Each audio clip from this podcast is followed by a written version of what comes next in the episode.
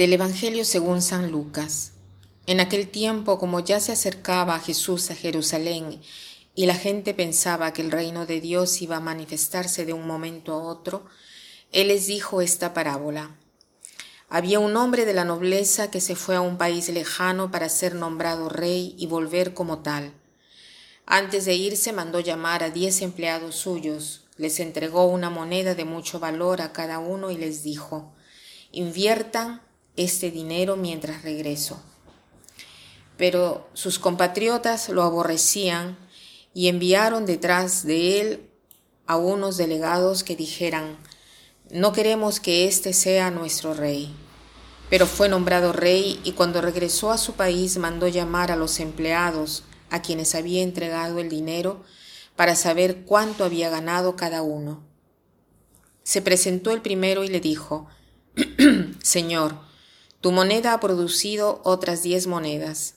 Él le contestó, Muy bien, eres un buen empleado. Puesto que has sido fiel en una cosa pequeña, serás gobernador de diez ciudades. Se presentó el segundo y le dijo, Señor, tu moneda ha producido otras cinco monedas. Y el Señor le respondió, Tú serás gobernador de cinco ciudades. Se presentó el tercero y le dijo, Señor, Aquí está tu moneda, la he tenido guardada en un pañuelo, pues te tuve miedo, porque eres un hombre exigente que reclama lo que no ha invertido y cosecha lo que no ha sembrado. El Señor le contestó, Eres un mal empleado, por tu propia boca te condeno.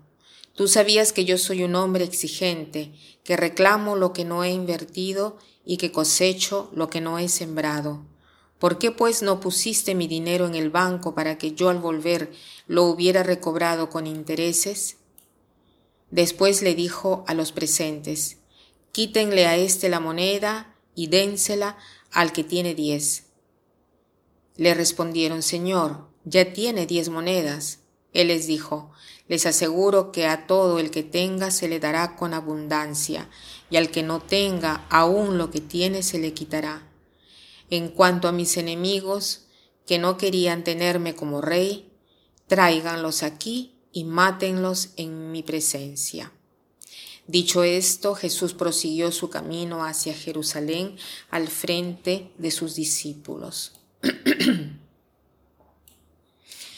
Este pasaje es muy, muy rico, como todos los pasajes del Evangelio, y es muy parecido al que hemos escuchado el domingo aunque el domingo era la, parábola de los diez talentos, de los talentos que encontramos en, en Mateo, pero los elementos son parecidos. Y hay varios conceptos que vemos aquí. En primer lugar, hay un elemento positivo y es el hecho de que estos siervos reciben dinero, o sea, reciben un don. Cada uno recibe una cantidad de dones diversos, pero cada uno recibe algo. Entonces, la parábola parte con uh, una, buena noticia y la buena noticia es que nuestra vida es un don y al interno de esta vida hay tantos dones que recibimos, dones incluso personales, dotes personales, pero la vida en general ya es un don. Pero hay una ley para este don, o sea, el don para ser tal debe ser desarrollado, debe fructificar, debe ser llevado a producir fruto. Eh, en un don debe eh, producir fruto, no para ser dejado ahí. Es un regalo útil, podríamos decir.